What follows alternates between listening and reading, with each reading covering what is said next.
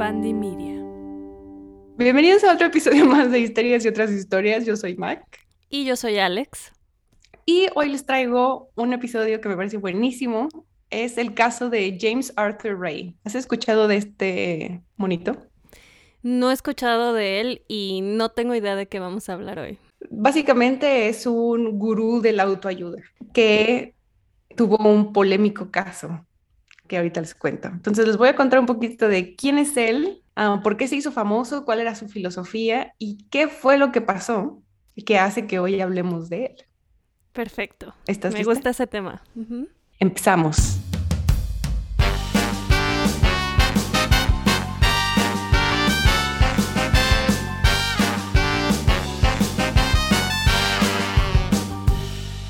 Bueno, James Arthur Ray, que por ahí te mandé una fotito. La foto es de cómo se ve él hoy. Digamos que su etapa más famosa fue en 2006. Recuerden que pueden ver todas las fotos que mencionemos en nuestras redes sociales, especialmente en Instagram, arroba histeriaspodcast. Y ya lo estoy viendo. La verdad se ve un señor guapo, como muy bien arreglado. Aquí ya es como redefinió su imagen. Claro, sí es como un George Clooney de la autoayuda. Él venía de una familia religiosa, su papá era predicador, como que venían de esta idea de que es muy difícil que la gente rica entre al cielo, ¿no? Por ejemplo, entonces no buscaban la riqueza en su vida terrenal, cosa que a él le resultaba frustrante, ¿no? Porque él asociaba el éxito con dinero, básicamente. Y bueno, él dice que se burlaban mucho de él cuando era, cuando era niño porque se veía todo chistosón, ¿no? Dientón. Y abandonó la escuela y se metió a ATT como vendedor, estos de telemarketing, y le empezó a ir muy bien. Entonces lo hicieron como entrenador de los otros Ajá. y así fue escalando, se hizo capacitador y empezó a dar cursos de el que escribió Siete hábitos de la gente altamente exitosa. Kobe. Ah, ándale. Oh. Ok, él mm, durante varios años dio estos cursos porque digamos que Stephen Covey hizo todo un sistema, ¿no? Donde vas tomando sus cursos, vas aprendiendo y él era como un capacitador entrenado, ¿no? Entonces, Lo chistoso de esos cursos es como que todavía a la fecha te enseñan los videos de él. Entonces ya todos están fuera de contexto actual. todos vestidos de los ochentas y noventas. Pero como que es- pues sigue siendo la figura de todo el sistema de educación. Entonces siguen usando todos los videos de esa época. es muy famoso y como que en esa época yo recuerdo que, o sea, en los 90 se usaba mucho como todos estos videos y CDs que ponías de cómo ser exitoso, cómo hacerte rico, no sé exactamente por qué, pero esta época era mucho de querer hacerla tú mismo, ¿no? Sí, sí, sí. Y creo que en mi familia tenemos una colección completa de varios de estos cursos. Investiga, porque tal vez tienen también el de este monito. El que estamos viendo hoy, seguramente, yo creo que sí. Es James Arthur Ray, le voy a decir Jaime Arturo. Jaime Arturo Rayo. Exacto. Entonces, Jaime Arturo Rayo, en los noventas, eh, decidió hacer sus propios cursos, sus propios seminarios como orador motivacional y lanzó su propia compañía. La novedad con él era que, o sea, como Kobe agarraba cosas para el éxito empresarial, pero también le metía la parte espiritual, ¿no? Como su papá era muy buen orador evangélico, creo que no. También incorporó lo, lo espiritual y entonces era una mezcla entre Kobe y también Deepak Chopra y otros. O sea, agarraba de muchos lados e hizo lo, su propio sistema. Y lo que lo lanzó a la fama fue que en el 2006 salió en el documental El Secreto, que esa imagen que viste es de ese documental. Sí, eso sí, o sea, ese documental. ¿Lo viste? Lo vi, sí. Yo nada más vi cachitos para justo cuando estaba investigando esto, pero a ver, cuéntanos un poco de qué va.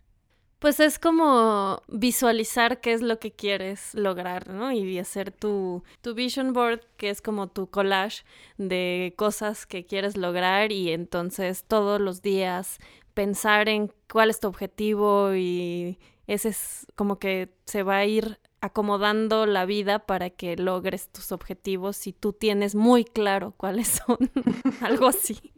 Básicamente, o sea, el documental es de la ley de la atracción, que es esto que dices.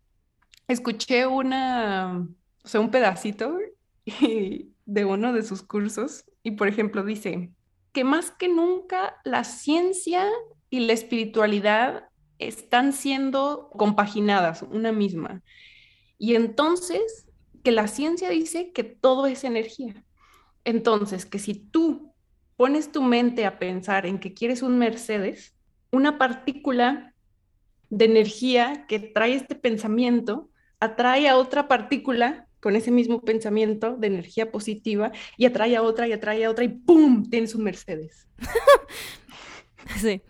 Entonces sí, es esta idea de que si tu mente, tus sentimientos y tus acciones van hacia el mismo lado, vas a conseguir lo que quieres. Y si por alguna razón no estás teniendo lo que quieres o eres miserable en tu vida, es porque no, no has acomodado una de estas tres cosas. ¿no? Ok, a ver, entonces es tu mente, tu corazón y tus acciones. Exacto. ¿Qué digo? Si le quitas toda la espiritualidad, pues o sea, hay un cierto sentido en el que si quieres algo pero no haces nada para obtenerlo, pues... La lógica dice que si no sabes qué quieres, nunca lo vas a obtener. Y si no haces algo para lograrlo, tampoco. Entonces, o sea, está envuelto en mucho como, ¿cómo dicen? Misticismo, ¿no? Exacto. Pero bueno, este, la idea es esa. Y lo que lo lanzó así a la fama fue que estuvo en el show de Oprah. Después de que salió este documental, Oprah invitó, no sé, como unos seis de los que salen ahí en el, en el documental. Y digamos que él tuvo como muy buena aceptación del público, muy buena presencia, y entonces lo volvieron a invitar la siguiente semana. Y después de eso ya disparó. O sea, él antes había participado como orador motivacional para empresas multinivel, Herbalife, Amway y esas cosas. Eso te dice todo lo que tienes que saber. Pero a partir de esto ya llenaba auditorios. Y bueno, tiene algunos libros. El primero que escribió se llama La ciencia del éxito, del 2003. Luego tiene Espiritualidad práctica. Cómo usar el poder de la espiritualidad para crear resultados tangibles. Y ya el que lo hizo más famoso, porque fue justo después del documental, es el de Riqueza Armónica, el secreto de atraer la vida hacia ti. Los estoy traduciendo yo, ¿no? Tal vez en español están diferentes, pero más o menos así. Y el otro se llama Las siete leyes de la verdadera riqueza, creando la vida que deseas y mereces. Ese me suena un poquito más. estoy seguro que estoy segura que existieron en mi casa. Y tiene otro libro del 2020, pero ese te digo después de qué de qué va. Ahora, él lo que hacía, o sea, el sistema que construyó, porque el chiste de estos sistemas sí es como ayudarle a la gente a encontrar lo que quiere y demás, pero también sacar dinero, evidentemente. Entonces, él hacía retiros y eventos, ¿no? Y él los nombraba que eran experiencias transformadoras de vida. No vas a ir nada más así como a una conferencia, vas a ir a cambiarte como ser humano. Ser una persona diferente. Y conforme se iba haciendo más famoso, pues iban, iban siendo eventos de mayor nivel, ¿no? Ya eran en resorts de alto turismo, en hoteles de cinco estrellas. Y eran todo este tipo empresarial como el que tú fuiste, de Kobe, pero con el twist espiritual. Por ejemplo, tenía un evento donde fueron a, a Egipto. Y entonces además de tener todas estas leyes del éxito y demás, también hacían como tai chi enfrente de las pirámides y cosas así. Super Eso suena padre, la verdad. Sí, supongo, sí. No sé. Prefiero ir como en algo más este, turístico, personal, pero sí, supongo. Y, o sea, sus eventos siempre eran como, hacía como terapia, pero pública. O sea, porque tenía, digamos, a toda la gente sentada enfrente y entonces preguntaba, a ver, ¿quién? O sea, me lo estoy inventando, ¿no? Vi varias, pero era más o menos esto.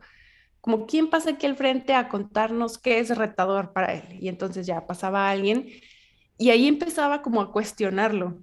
Pero eran preguntas, o sea, conforme iba avanzando la, el reto de descubrirse a sí mismo, les hacía preguntas fuertes, o sea, la gente terminaba ahí públicamente confesando a abusos o traumas familiares, cosas así. Hasta ahorita me está sonando tanto a Nexium.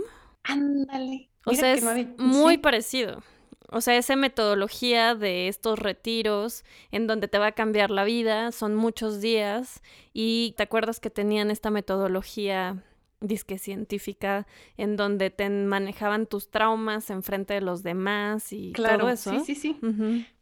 Así, pero con el, bueno, iba a decir con el twist empresarial, pero Nexium también tenía su... No, pues eran empresarial.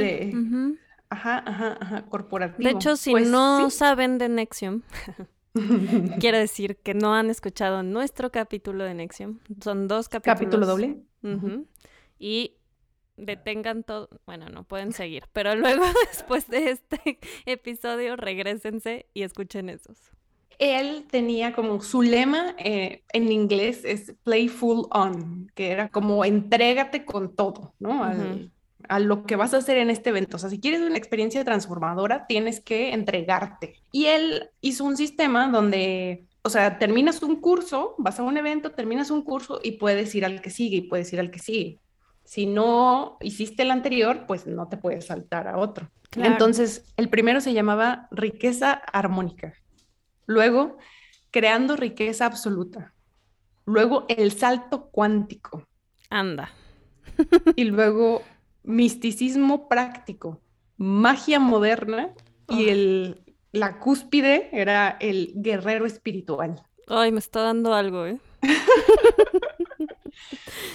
o sea, él dice que, o sea, él sufrió mucho de niño, lo buleaban y demás. Y entonces un día, en un momento de reflexión, se retiró y se puso a leer sobre todo. Espiritualidad, ciencia, magia, supongo, o sea, no sé. Y entonces una claridad enorme entró a su mente y él pudo juntar todo esto de la física cuántica, de la ciencia, de lo empresarial, y por eso pudo armar sus cursos. Como que entre todos los participantes tenían esta regla de yo, o sea, si yo ya tomé el curso y tú apenas lo vas a tomar, no te voy a decir nada de lo que va a suceder para que puedas tú tener tu propia experiencia así eh, libre. De También fui uno, sí. Cuéntame, quiero saber. No, no, ese era más, de, o sea, cero empresarial, solo de, de mejorar como persona y todo esto. Una semana, una semana alejada de todo, en otra ciudad, sin teléfono, o sea, muy poco contacto con el exterior y al final, ya después que tienes así la catarsis de la vida, te dicen como que no le digas a nadie que lo que viviste aquí porque pues si ellos van a vivir la experiencia, pues que no se la arruines, ¿no? Además de que es algo muy personal y todo. ¿Y mejoraste como persona? Em, no empeoré. Es ganancia, sí, sí lo veo. La verdad. O sea, la filosofía de muchos de estos eventos, creo, es como tal cual deshacerte, ¿no? O sea, porque te, te enfrentan como... No, te llevan al borde. Ajá, exacto. Te empujan, te empujan, te deshacen, ¿no? Estás así emocionalmente destruido y luego ya es como, ah, ¿ves? Ahora sí podemos reconstruirte como persona pero pues está muy rudo todo lo que sacan para una semana y no sé cómo haya sido al que fuiste, pero muchas veces, o sea, lo que leí de críticas, por ejemplo, de este tipo de cursos del Jaime Arturo, era que no había un acompañamiento, ¿no? O sea, tú ahí revelas de, ah, me abusó mi tío de niña y ahí te dejan, ¿no? O sea, no... Claro. No hay un seguimiento como para que tú puedas pasar por un proceso seguro y así en el mío sí había, pero eh, este... Eh, puede ser peligroso. Bueno, volviendo a Nexium, ¿te acuerdas del caso de la chava que se suicida y deja una nota así de me destruyeron y ya no puedo con mi vida? Porque sí, no te ayudan a que todo eso que destapaste lo puedas meter en algún lado, ¿no? Claro, y hasta me suena un poco, digo, no voy a defender a Nexium en ningún sentido, pero al menos era como una organización con gente, no sé, aquí era, vas a este seminario, ajá, y no es como que el monito que está dando el curso y te está sacando todas estas cosas, te va a dar seguimiento. Asumo que es un poco más fácil si es una organización que está totalmente mal. Nada más estoy diciendo que este que era como un modelo viejo, ¿no? Lo mejoró Nexium para atraparte más. Claro. Entonces, vaya, cuando la gente iba a estos eventos, normalmente no sabía qué es lo que iba a suceder. Y el último, que era la cúspide, que era el guerrero espiritual, era para deshacerte ya de todas tus, él le llamaba bolsas negras, que era como las heridas más profundas y las barreras, los obstáculos que te estaban deteniendo y que ni siquiera sabías tú que las traías, ¿no? Entonces tenías que desenterrar estas bolsas negras y desaparecerlas. Qué miedo. Y este evento fue más desafortunado, vamos a decir, este, sucediendo en 2009 en Sedonia, Arizona. Costaba 10 mil dólares asistir, que son como ciento, o en esa época, como 130 mil pesos mexicanos. Y tú dices, bueno, ¿quién paga eso?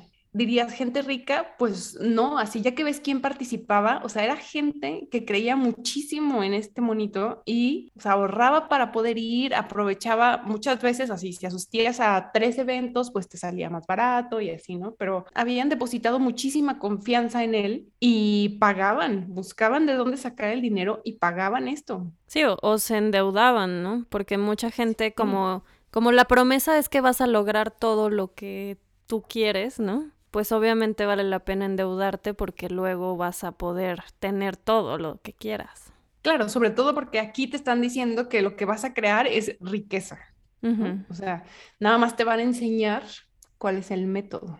Perdón, ahorita me acordé, me dio entre risa y coraje que vi así el principio del documental este del secreto y un monito dice, ¿por qué existe en el mundo que el 1% de la población es quien acapara toda la riqueza? Dice, es porque ellos conocen el secreto, no por otra cosa. Es ellos saben el secreto y lo han implementado, pero ahora te vamos a hacer partícipes de ese secreto para que tú también puedas. O sea, esa simplificación del funcionamiento del mundo. Sí, no, ¡ah!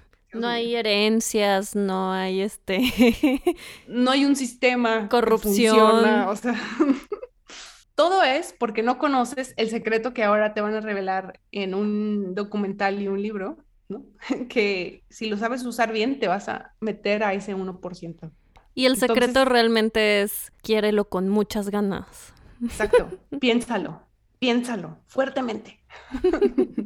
que cada célula de tu cuerpo llame a otras células en el aire y a otras células y a otras células para que ¡boom! suceda. Lo triste es llevarlo a esta parte de abusar de esta filosofía. Porque obviamente no está mal creer en algo y querer algo y buscar algo en la vida, ¿no? Pero no es ningún secreto. Claro, y también el que te lo disfracen de ciencia y te digan que con solo pensarlo, quererlo, vas a activar una serie de procesos científicos, químicos, no sé, cuánticos, que van a lograr lo que tú quieres, pues me parece... Siento que ya todo el mundo usa cuántico como algo mágico. Esa palabra ya perdió todo significado. Pues sí, porque nadie sabe. de hecho, usan energía y cuántico para explicar todo. esas son las dos palabras clave. Bueno, entonces, durante este evento, que fue el del Guerrero Espiritual del 2009 en Arizona, que costó alrededor de 130 mil pesos mexicanos, esto ya es la cúspide, ¿no? Donde te va a retar a que logres lo que vas a lograr. Y para esto ya has gastado, o sea, ahorita gastaste 130 mil pesos, pero ya has gastado en cada uno de los niveles. Entonces, hay gente que lo había seguido durante varios cursos, ¿no? Y tenía justo un, grupo que se llamaba el Dream Team, el, su equipo de sueño, y era gente que le ayudaba gratis, ¿no? Y, y, asistía a sus cursos, pero le ayudaba como a toda la logística del evento, a promocionar y demás, ¿no? Entonces, sorprendentemente o no, no sé, pues atraía a muchas mujeres no sé si por los temas, no sé si por que podía determinarse como atractivo, no, no tengo Como que así funcionan todos los cultos. Siempre es un hombre blanco y muchas mujeres alrededor. O sea, como que esa es una fórmula que sí se repite constantemente. Bueno, este evento con lo que iniciaba era con el reto de dejar ir tu apariencia, o sea, la dependencia en tu apariencia, y entonces decía que todos tenían que rasurarse la cabeza, hombres y mujeres, que bueno, culturalmente sabemos que a las mujeres les cuesta más trabajo esto. Y pues no sé, escuché testimonios, por ejemplo, de una chava que pues no quería y le dijeron, o sea, el, el, Jaime Arturo le dijo, es que dependes mucho de tu apariencia, porque crees que no eres merecedora de amor, o sea, lovable. Ok, este, y los retaba así y terminó esta chava, ¿no? Dice que sintió mucha presión, pero que sentía como que no estaba jugando al máximo, o sea, esto de playful on, o sea, que, que, no se estaba entregando toda y entonces no iba a obtener los resultados que le estaban diciendo, ¿no? O sea, porque claro, si tú quieres obtener los resultados que él te está prometiendo, pues tienes que jugar su juego. Tienes que darle todo el poder a él. Y entonces, pues se rasuraban, ¿no? Al principio. Después hacían varias actividades. Por ejemplo, uno que se llamaba, él hizo una mezcla entre juegos que ya existían en estos retiros empresariales y era, por ejemplo, el juego del samurái, le decía, donde él salió vestido con una bata blanca y decía, yo soy Dios. Y casual. casual, claro. Tu tarea es no hablar y yo les voy a dar instrucciones eh, de tareas que tienen que hacer en equipo, ¿no? eran cosas como competitivas, cosas como llevar un huevo en una cuchara, o sea, este tipo de cosas muy comunes, pero sin hablar y él era la figura de Dios y si tú hablabas, pues él te podía matar. Entonces, por ejemplo, una chava relata que se le acercó a hacerle muchas preguntas durante este juego y él le dijo, ¡pum!, estás muerta, ¿no? Y si te mataba él, tenías que tirarte al suelo y permanecer ahí hasta que él te dijera. Y el juego continuaba. Entonces, esta chava duró cinco horas en el suelo, no. porque fue lo que duró el juego, y no solo ella, sino varios más. Y cuando terminó la actividad, les decía a todos los demás que tenían tanto miedo de la muerte que tenían que matarse para poder vivir y entonces hacían un harakiri simbólico. ¿no? Como que sacaban una espada simbólica, se cortaban la garganta o el estómago, no sé, y caían muertos, ¿no? Y entonces así podían revivir. De estas como simbologías estaba lleno todo este curso.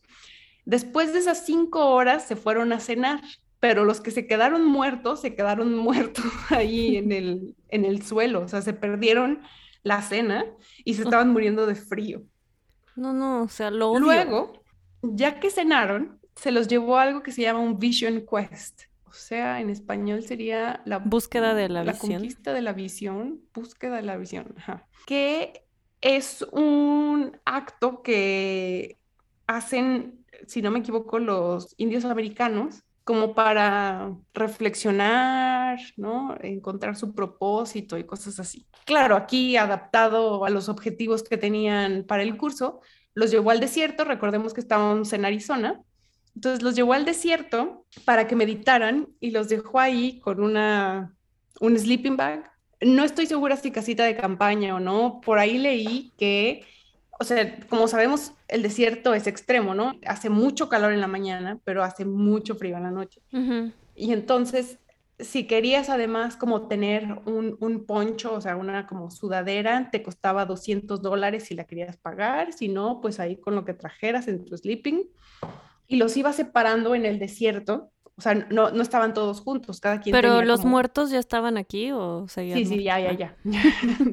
Ya juntamos a todos, los llevamos al desierto, hacían un círculo de piedritas que cerraban así como muy simbólicamente de este es mi espacio, mi concentración y demás. Y como no podían distraerse con nada, no tenían agua, no tenían comida, ni contacto con sus otros compañeros. Y ahí iban a pasar la noche. Entonces, o sea, unos dicen que escucharon animales y era como, espero que no tengan hambre, los coyotes o lo que sea que ande por aquí merodeando. Luego se dieron cuenta que era un puma lo que estaba merodeando por ahí. Un poco peligroso, si me preguntas a mí. Y Ya que se acabó este Vision Quest, regresaron al lugar del evento. Algunos desayunaron, otros no, porque estaban como muy mareados de, de, estar en el desierto, en la noche, sin agua, sin comida y demás. Y les dijo que estaban a punto de entrar a un sweat lodge, que es como un sauna. Como un temazcal. Ajá, es un temazcal, básicamente. O sea, porque es un sauna con vapor que se hace con piedras muy calientes, le van echando agua. Sí, es un temazcal. Eso genera vapor. Y Los va a matar, o sea, ¿cómo? les dijo, no van a tener lunch, que eso es como, pues no sé, allá se come como a la una, supongo, no sé. Uh -huh.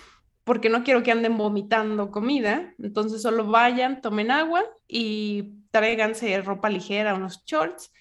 Vamos a entrar al temazcal más caliente que jamás haya hecho. Y pues le preguntaban, oye, pero ¿cómo es más fácil hacer esto? Um, ¿Me pongo algo como que me cubra la piel o mejor no? Aquí no hay fácil, porque además, o sea, todo el evento está grabado. Lo grababan para tener como los videos, los testimonios claro. y demás, ¿no? ¿Y él Entonces, hacía las cosas también o no? O sea, él se quedó en el desierto y todo eso. No se quedó en el desierto, pero él sí iba a ser el guía, digamos, del temazcal, okay. porque él decía que él había estudiado con chamanes peruanos y, y, que sabía hacer estos temazcales y entonces él iba a ser el guía de esto, por eso él sí iba a participar, pero no participó en el, lo del desierto y vaya, lo del samurái, pues se le da Dios, ¿verdad? Uh -huh. Entonces les comentó que era una experiencia de muerte y renacimiento, ¿no? Porque, bueno, se usa mucho que el temazcal es como para sanar y es como si volvieras al vientre materno uh -huh. y vuelves a renacer, sí, sí, sí. a salir, ¿no? Les dijo que iba a ser una de las experiencias más difíciles que hubieran hecho en toda su vida y que si decidían entregarse, o sea, playful on, esta frase que usaba mucho, iban a cambiar su vida, que iba a ser el calor más extremo que hubieran experimentado en su vida y que se iban a sentir, o sea, esto fue una frase literal, dijo, van a sentir como que van a morir, se los aseguro, se los garantizo. Mm, no sé Dice, qué tan bueno sea esa garantía. les dijo, vamos a hacer dos círculos concéntricos, eran 55 personas. Normalmente esto, bueno, los temazcales, por ejemplo, aquí en, en, México, los que yo he visto, pero puede haber otros, son como una estructura chaparrita. Parece como si fuera una casita de campaña, pero hecha como con, no sé si adobe, ladrillo o qué material Adobe, es. según yo. Ándale, como un iglú, donde entras agachadito, ¿no? Y en el centro están las piedras y les echan agua y ahí estás con el vapor.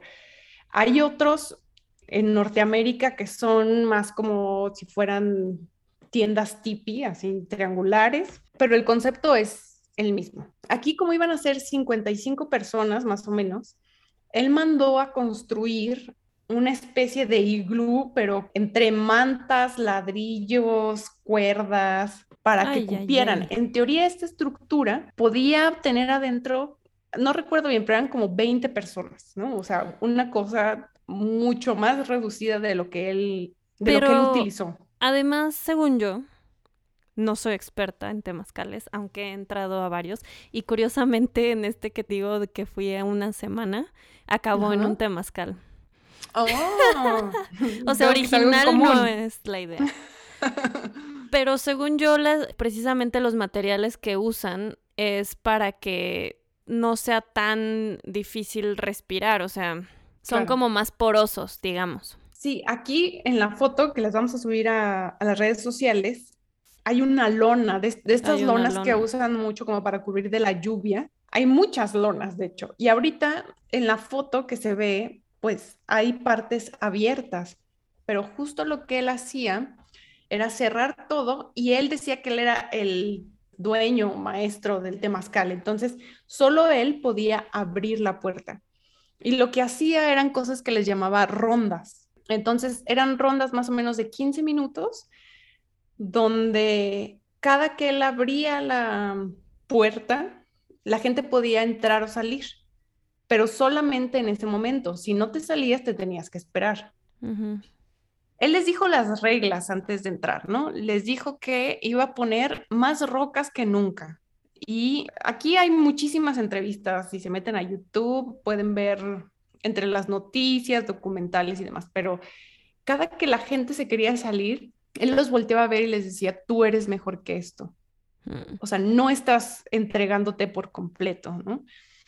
Y les había dicho desde antes, van a sentir que la piel se les va a caer. Y si tienen claustrofobia o en inglés le dice touchofobia, pero es como que alguien te toque, ¿no? Fobia de que alguien te toque. Dice, pues mejor se la quitan desde ahorita, porque como son 55 personas en dos círculos concéntricos, o sea, no hay espacio, estás pegado contra el otro. Mm, y sudadito. Muy sudadito. Si quieres hacer pipí, no te sales, te haces ahí. O sea, sí, agregándole. ¿cuánto, iba a durar esta actividad? En teoría iba a ser siete rondas de 15 minutos. Terminó haciendo ocho, según lo que leí, porque contó mal. Ah, ok. Muy profesional. Claro, entonces cuatro son una hora, pues duró dos horas. Es muchísimo, ¿no? Sí, y por lo que entiendo, pues no tienes agua, no tienes comida, ¿no? Vienes del desierto. No desayunaste. No desayunaste, vienes de antes del desierto de estar tirado en el suelo en el frío, luego en el desierto, porque lo del desierto duró varias horas, o sea, es la noche fría, pero también la mañana caliente. Bueno, ya dime qué pasó. Espera. Entonces les dijo, yo soy el amo del sauna, así que cuando les digo que hagan algo, lo hacen. No hablan a menos que se les pida hablar. Estarán en un estado alterado, lo que significa que van a olvidar dónde están y de lo que son parte. Dice, he estado en varios y la gente empieza a gritar cosas locas adentro y es una falta de respeto. ¿Sí? Así es que keep your shit together, o sea, no la caguen y aguántense, ¿no? Esas fueron las instrucciones que empujaran contra sus dudas, contra sus miedos, que sabía que iba a llegar un momento en el que iban a querer correr y huir. O sea, y que él lo sabe porque ha hecho muchos y él también se sentía así, pero lo que tenían que decirse es, si voy a morir está bien porque en realidad no voy a morir, o sea, mi cuerpo muere, pero yo no, y hay que rendirse ante la muerte para poder sobrevivir, ¿no? O sea... Ay, no. Todo Casi que los está entrenando a cómo aprender a ser abusado. Ándale. De abuso, no de abusado. no abusado, sino abusado. abusado. Bueno, Corte A, vamos adentro del, del, sauna del Temazcal. Pasan varias rondas. Uno de los testimonios más, no sé si fuertes o fidedignos, es el de una chava que se llama Laura. Ella entró junto con una, una chica, bueno, una señora, una señora que era seguidora de muchos años del Jaime Arturo y que había hecho ya varias veces el temazcal. Entonces, por ejemplo, Laura estaba como dudosa de si entrar o no y le dijo, mira, no te preocupes, entra, yo voy a estar contigo, me das golpecitos en, en, el hombro y yo a ti cada determinado tiempo para asegurarnos de que estamos bien. Cuando empieces a sentir como demasiado calor, te puedes acostar en la tierra porque la tierra es más fría, puedes escarbar un poco con tus dedos, ¿no? Para sentir como más fresco y así. Y dice que conforme iba pasando el tiempo, Liz, que era la que tenía experiencia, se le fue recostando encima y que le daba taps y se los devolvía, ¿no? Como, ok, todo bien. Hasta que le dio unos taps en el hombro y ya no le contestó y le dijo, oye, ¿necesitas salir? Y la señora nada más movía la cabeza como diciéndole que no. Pero se preocupó y entonces le dijo al Jaime Arturo, oye, estoy preocupada por Liz, ¿no? Como que no está reaccionando. Y le dijo, tú encárgate de lo tuyo, Liz ha hecho esto antes, ¿no? Y ella sabe lo que hace. Entonces, bueno, esta chica se cayó. Luego, una chava que no aguantó estar adentro, que se llamaba Brandy, se salió y mientras iba saliéndose, un hombre de dentro le dijo, ay, ¿a poco la vas a dejar salir? Y que dice la chava que nunca sintió tanto enojo y lo volteó a ver con cara de, ¿me dices algo? Y te mato. Y entonces se salió. Y que afuera, o sea, cuando se salió, empezó a ver a la gente a gatas. Cuando querían salir de la tienda, no sé, o sea, bueno, del temazcal, de esta como estructura, no podían pararse. Entonces, entre cuatro de los que ayudaban a la organización sacaban a la persona cargando y la echaban en tapetes. La gente traía mangueras para echarles agua y dice que humo salía de las personas cuando les mm. echaban agua fría. No inventes, ajá. Les salía humo y luego había gente vomitando blanco afuera y gritando incoherencias. O sea, como, no, no soy yo, quiero volver, siento que voy a morir. Había un hombre que estaba gritando que sentía que se iba a infartar adentro del temazcal. Mm. Y la respuesta del Jaime Arturo fue, hoy es un buen día para morir. ¿Qué le pasa? También hubo una alerta donde les dijeron, oye, Kirby, era una chica que estaba ahí, está respirando chistoso, me preocupa. Y dijo, tú encárgate de tu propia experiencia, ahorita en la siguiente ronda vemos qué pasó, ¿no? O sea, porque era justo como en medio de los 15 minutos donde no te podía salir. Ok. Cuando, por ejemplo, una de las chicas que salió dice que sacaron a su amiga así entre cuatro personas y la pusieron en un tapete y que su amiga estaba respirando apenas, o sea, como que lo que oía era, o sea, así, mm. y que se asustó, entonces fue y le detuvo la mano y le estaba hablando. Y gente del staff del Jaime Arturo fue a decirle, déjala sola, es su experiencia y así, ¿no? Entonces, cuando terminó la, la octava ronda, Jaime Arturo se paró y se salió y se fue, pero muy fresco él, ¿no? Y toda esta escena que te describo afuera, pues él la vio, pero él se fue a su espacio, no sé si era una tienda o algo así, a bañarse, a cenar, tranquilo. Y cuando iba saliendo, una de las chavas que estaba ayudándole con el temazcal le dijo, oye, todavía hay gente adentro. Le dijo, ah, pues despiértala. Y entonces cuando intentó entrar por la puerta principal, o sea, es un decir, ¿no? Porque pues es una estructura hechiza y el calor era demasiado. Entonces tuvo que ir a la parte de atrás a quitar los ladrillos e a intentar levantar la lona. Todavía adentro había cuatro personas. Estaba Laura, que te conté con su amiga Liz, que era la que tenía experiencia. Entonces, Laura estaba bien, pero tenía acostada encima a Liz y no quería salirse, o sea, como estaba intentando despertar a su amiga. Y del otro lado estaban un hombre y una mujer. Uno se llamaba James y la chava Kirby. Y no tenían ni pulso ni estaban respirando. Mm, Entonces llamó a emergencias. Todavía primero iban a llamar a emergencias y alguien del staff de Jaime Arturo les dijo, no, no, no, no hablen emergencias porque Jaime Arturo se enoja. Ah, ok. Pero evidentemente no le hicieron caso, llamaron a emergencias y dijeron, tenemos a tres personas sin pulso. Y dijeron, ¿qué hubo? ¿Un tiroteo? ¿Qué es? dijo, no, no, un sauna. Un retiro espiritual. Exacto. Entonces fue, ¿qué? Y ya llegaron helicópteros, llegaron... La descripción del policía que estaba a cargo de esa zona, bueno, sheriff, como es allá, decía que no, no, sabía con qué estaba lidiando, o sea, que llegó y veía un montón de gente rapada, este, corriendo de un lado a otro, o sea, como que lo primero que pensó fue, ¿esto es un culto? O sea, ¿quisieron pues suicidarse? ¿Qué está pasando? O sea, 100% es un culto, ¿no? Sí, solo un culto alrededor del Jaime Arturo. ¿Pero se murieron? James y Kirby fueron declarados muertos cuando llegaron al hospital. Liz Newman, que era la que estaba acostada sobre Laura, duró en coma nueve días y luego murió. Uf. O sea, fueron tres personas. Fueron tres, y, pero a urgencias fueron a parar como 19 por choque de calor.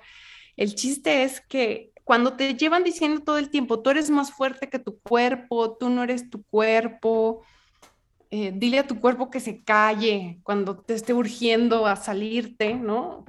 Pues entonces estás ignorando todos los síntomas del choque de calor que te está dando. Claro. Entonces se quedaban adentro mientras que él estaba justo en la puerta. Entonces, cada que abría él, tenía acceso a aire y tenía acceso, creo que por ahí leí que sí tenía agua y rodajas de naranja y cosas así, no sé si es cierto o no, pero es una estructura grande, había 55 personas. La gente que estaba más al fondo, pues tenía menos acceso a este aire. Sí, nada. Y digamos que, o sea, cuando llegó la policía, dijo, ok, aquí no hay crimen. Como que es fue gente voluntario. que decidió, gente que decidió quedarse, que decidió entrar. El chiste está que también fueron a preguntarle Jaime Arturo, como, porque preguntaron primero quién está a cargo de esto, ¿no? Entonces fue este señor, fueron a preguntarle y cuando se enteró él, o sea, contestó sus preguntas muy leve y cuando se enteró de que habían declarado muertos a dos cuando llegaron al hospital, le habló a su abogado y dice que su abogado le recomendó que se fuera de ahí. Entonces, agarró su auto y se fue. Entonces, toda la gente que estaba ahí, que digamos no tuvo que ser llevada al hospital, la metieron a una sala, les dijeron que estuvieran atentos a los síntomas de un choque de calor, que llamaran a emergencias, cualquier cosa. Y todos estaban esperando ver a Jaime Arturo, a que fuera a decirles algunas palabras, que explicara qué estaba pasando, porque muchos no sabían qué estaba pasando. Y nunca apareció. O No, sea, pues no. se peló el vato. Se peló el vato. Y entonces aquí, justo lo que se pregunta a la policía es, ¿hubo crimen o no hubo crimen? Que no hay ¿Qué- justo una categoría, en- voy a decir una tontería, pero asesinato culposo o algo así donde, o sea, como que tú no lo mataste, no lo, tú no agarraste un cuchillo y se lo clavaste, pero algo que tú hiciste ocasionó su muerte. Sí, aquí lo primero que pensó la policía es, pues, no hay crimen, porque la gente está aquí voluntariamente, ¿no? Como algo muy cultoso, y decidió quedarse y pues fueron sus propias decisiones. Pero cuando empezaron a investigar y empezaron a ver que sí hubo alertas dentro del sauna donde decían, oye, creo que no está bien esta persona, oye, estoy preocupado, y que él dijo, ah, sí, no importa. Entonces, Y ahí- además, él les dio instrucciones de ignorar lo que los mató. Claro, eso fue parte de lo más fuerte, además de que si tú caías inconsciente, o sea, como esta chica Kirby que ya no respondía, ¿cómo puedes tú tomar la decisión de quedarte o salirte? Sí, pues sí. Y eso, digamos que estaba mm, bajo la coordinación de él, ¿no? Él decidió hacer este evento, él dijo que él tenía la experiencia de estas cosas y demás. Entonces, después de cuatro meses de la muerte de estas personas, fue arrestado y le habían puesto al inicio 5 millones de dólares de fianza, pero, o sea, en los argumentos y demás fue reducido a 500 mil. Entonces, él pagó la fianza y duró como un año libre antes de que empezara el juicio. No sé por qué tardan tanto estos procesos, pero bueno, Sí. ya que empezó el juicio, hasta las comunidades indioamericanas se presentaron porque decían que él estaba usando un concepto que era el sweat lodge, que era un concepto cultural suyo, o sea que lo pervirtió básicamente, y que lo que él hizo fue un reto de calor, no tenía nada que ver con el concepto espiritual que tiene un, un temazcal, vamos a decir, para los, los nativoamericanos. Ahora, durante este juicio se prohibieron varias evidencias, como hemos visto en la tele y en las películas. Si algo nos ha enseñado. Durante el juicio le prohibieron a la parte acusadora hablar de otras cosas que te voy a contar más adelante, y con esa información tenían que tomar la decisión, ¿no? El, el jurado. Entonces, los argumentos principales de la parte acusatoria era que estaban condicionados para no salirse, como cuatro o cinco días, ¿no? Donde empezaron rasurándolos, donde los metían en un estado mental, ¿no? Como de querer obedecer, de querer seguir ciertas reglas para cumplir los objetivos que él estaba planteando, Les lavó el cerebro, básicamente. básicamente. Y lo que sí se escucha en muchas entrevistas es este sentimiento de no quererlo defraudar, porque él pues se acercaba a ti y te decía, no, no, no, tú entrégate, tú puedes, eres más que esto. Y entonces como que se sentían inspirados y era, yo no quiero quedarle mal a él que cree en mí. Otro de los argumentos es justo lo que decíamos, que les explicó lo que iban a sentir dentro del sauna y les dijo que eso era normal, ¿no? O sea, que lo ignoraran, que iban a sentir que se les caía la piel, que iban a sentir que se estaban quemando, o sea, Literal que se estaban muriendo. exacto. Y entonces, que era normal. Entonces, pues si tú nunca has experimentado esto, crees que entonces tú estás exagerando y te tienes que aguantar. Además de que ya habías pagado 10 mil dólares para esto, ¿no? Pues ahora ibas a vivir la experiencia. Completa. Lo otro es que el sauna no estaba hecho para esa cantidad de personas que estaban ahí y que él dijo que estaba capacitado, pero pues no había ninguna evidencia al respecto, que fue con un chamán de Perú, que no sé qué, pues tal vez, tal vez no, no se sabe. La parte que defendía a Jaime Arturo dijo que el problema estaba en la construcción del sauna, ¿no? que no era un asunto de él, sino que quien había construido el sauna, que era parte como de los que rentaron el lugar para el evento, que estaba mal hecho. Y otra es que había químicos como en la tierra, que cuando echaban mm. el agua y el vapor, pues esos químicos fueron los que ocasionaron que muriera la gente. Esto no se pudo comprobar. Y también alegaba que, bueno, la gente que participó en el evento había firmado no una, sino dos cartas responsivas. No, los deslindo de toda responsabilidad. Pues normalmente si tú firmaste algo así, pues no podrías demandar, supongo. Pues sí, es el chiste, ¿no? Pero, digamos que ya que fue la sentencia, digamos que había dos opciones. Uno es manslaughter, que creo que se traduce como homicidio, tal cual. Y el otro es homicidio negligente. Mm, Entonces, como homicidio negligente, podría tener máximo, creo, como seis años de cárcel. Y antes de que determinaran cuánto tiempo lo iban a mandar a la cárcel, tuvieron una audiencia que se llama audiencia de mitigación, como para que escuchen otras partes y lo tomen en cuenta antes de decidir cuánto tiempo le dan. Y dicen que en esta audiencia fueron como un montón de seguidores de Jaime Arturo a decir que los había salvado del suicidio, que los había salvado de, pues no sé, de mil cosas de su vida. El juez los sentenció a dos años de prisión. O sea, en teoría podían ser seis porque eran dos por cada persona, eh, por cada víctima, pero decidió que los podía hacer como en combo, en uno solo. Y lo que le dijo fue lo siguiente, que me parece interesante. El señor Rayo, aunque estaba equivocado, creyó que estaba ayudando a la gente y la gente creyó que estaba siendo ayudada. Y aún queda la duda de por qué tanta gente educada y conocedora ignoró su sentido común. Pero cuando una persona tiene sus increíbles habilidades para ganar la confianza de la gente, es decir, o sea, le está hablando al señor Rayo, hay una gran responsabilidad que va con esa confianza y esa confianza no fue honrada, fue violada. Y entonces lo sentenció a dos, años, de cárcel. Que claro, para los familiares de las víctimas esto fue una nada. Una broma. Y también hubo demandas civiles, entonces también tuvo que pagar dinero por aquí y por allá. Él quedó en bancarrota. Ves las entrevistas de él ya que salió, está así todo triste, ¿no? De que perdió todo, perdió su casa, sus casas porque tenía varias, ¿no? Tuvo que empezar desde menos cero. Bueno, pero no tiene problema porque tiene el secreto. Exacto, solo tiene que pensarlo. No sé por qué no pensó en no ir a la cárcel. Exacto. ya con eso. Ahí tuvo un errorcillo en el secreto. Exacto. un fallo, un fallo en el secreto.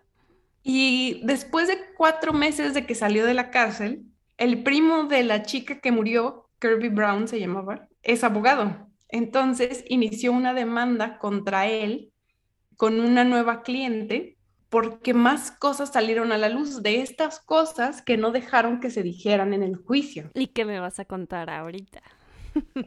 Fíjate estos datos. Antiguos asistentes de los seminarios de Jaime Arturo informaron que había prácticas inseguras y falta de personal médico capacitado en 2005, cuando hicieron un curso, un seminario de estos, donde parte de la práctica era romper una tabla al estilo karateca, así con la mano.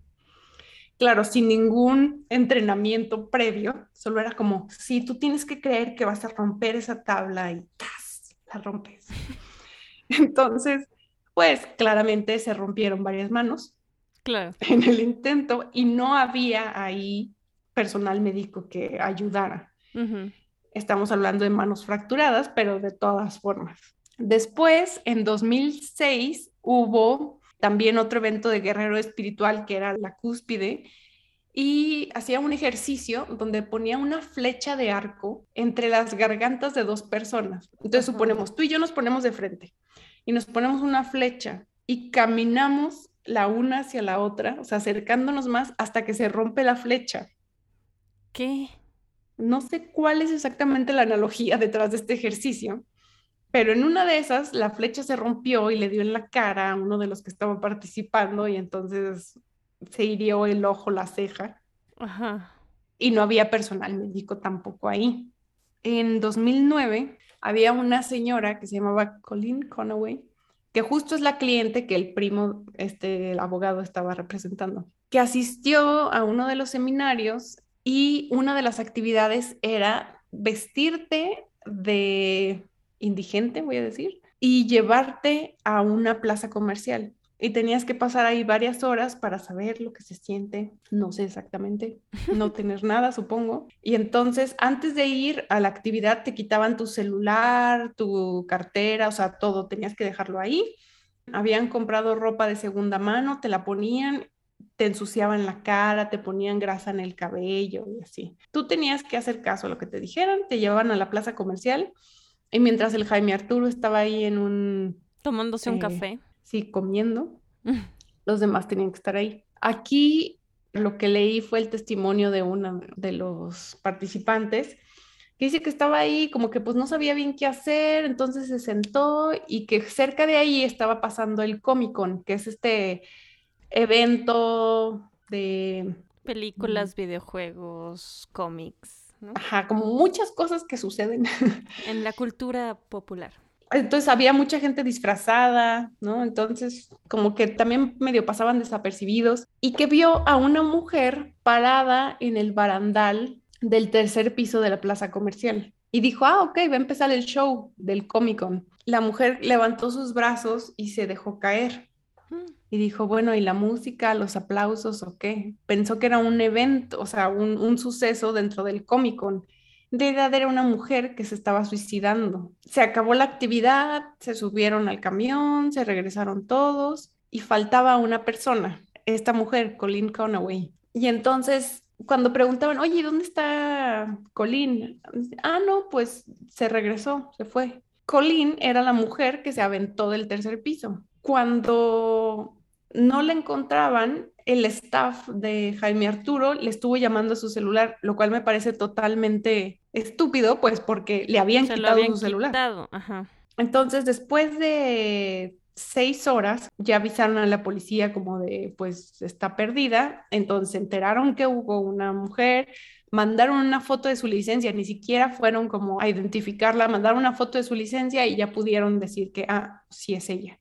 Pero por consejo, según dicen, de, los abogados, pues continuaron con el evento como si nada hubiera ocurrido. No le dijeron nada a los participantes, sino que Colin había regresado a su casa y listo. Entonces, el primo de la víctima del sauna estaba representando a la familia de esta mujer.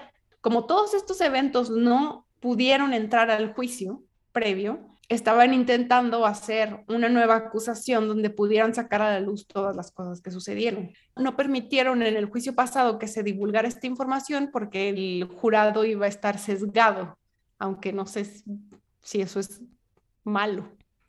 Pues, en este contexto. A mí esa ley, esa me causa muchísimo conflicto porque muchas veces es así de están juzgando si abusó de alguien y lo que no quieren que sepan es que ha abusado de cinco otras personas. Es como, pues, súper importante saber eso, ¿no?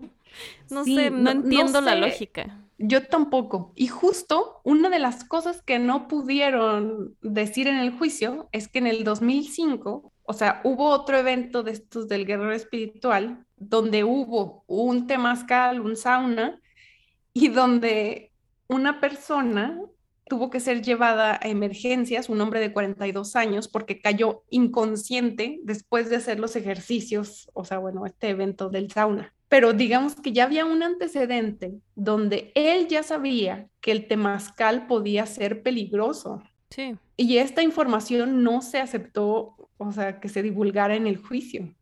Que nos contacte un abogado y nos explique. Sí, sería interesante. Digo, bajo las leyes de Estados Unidos, ¿verdad? Porque pues, ya que salió de la cárcel, ¿a qué crees que se dedicó? A rehacer su imagen y escribir otro libro y volver a dar seminarios. Correcto. Porque su ego no cabe en este planeta. O sea, pero a mí me parece inaudito. O sea, ¿cómo va a volver a lo mismo? Pero bueno, escribió ahora el libro que se llama El negocio de la redención. Ah, aparte va a ser negocio de que estuvo en la cárcel. El precio del liderazgo en la vida y en el negocio. Y entonces, según él, en este libro, él se responsabiliza de lo que sucedió, pero en realidad lo único que hace, o sea, es decir, yo tenía gente que estaba encargada de estas cosas, pero era mi evento y entonces yo soy responsable, ¿no? Pero yo no tengo la culpa, básicamente, es lo que dice. Y dice cosas, o sea, vi entrevistas que me dan mucho coraje, o sea, porque lo que dice es, esto tenía que ocurrir para que yo pudiera crecer e impartir mis nuevas enseñanzas. O sea, aquí el coraje si eres el familiar de estas personas, ¿no? Porque dices, o sea, se está burlando de nosotros. Mm, lo odiamos. Y claro, pues volvió a dar entrevistas, volvió a hacer sus cursos. Claro que no tiene los seguidores que tenía antes, ¿verdad? Pero ahora también tiene podcast porque se casó y entonces tiene un podcast donde da consejos matrimoniales. Cualquiera puede tener un podcast, es increíble. es que es increíble como lo intocable que se sienten esas personas, ¿no?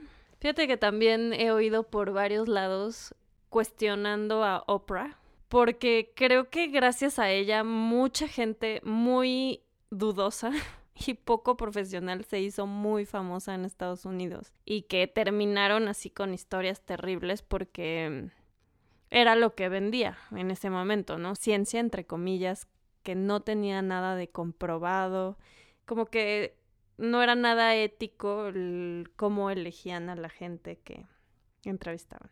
Justo vi, o sea, porque me dio curiosidad de qué había dicho Oprah después de esto, pero no dio declaraciones. O sea, decían, Oprah es la creadora de reyes, ¿no? De Kingmaker, porque cualquiera que va al show de Oprah va a ser un éxito inmediato después. Entonces creo que sí tiene una gran responsabilidad de investigar a quién lleva ese programa, ¿no? Pues ya no existe el programa, pero ah, por mucho tiempo lo hizo y también es súper intocable Oprah. Esa es la historia. Lo odio con todo mi corazón. Retiro lo dicho, no es un señor guapo. no, y espérate, si ven sus entrevistas en YouTube, te mm, mueres. El odio se multiplica. Está en nuestra lista negra.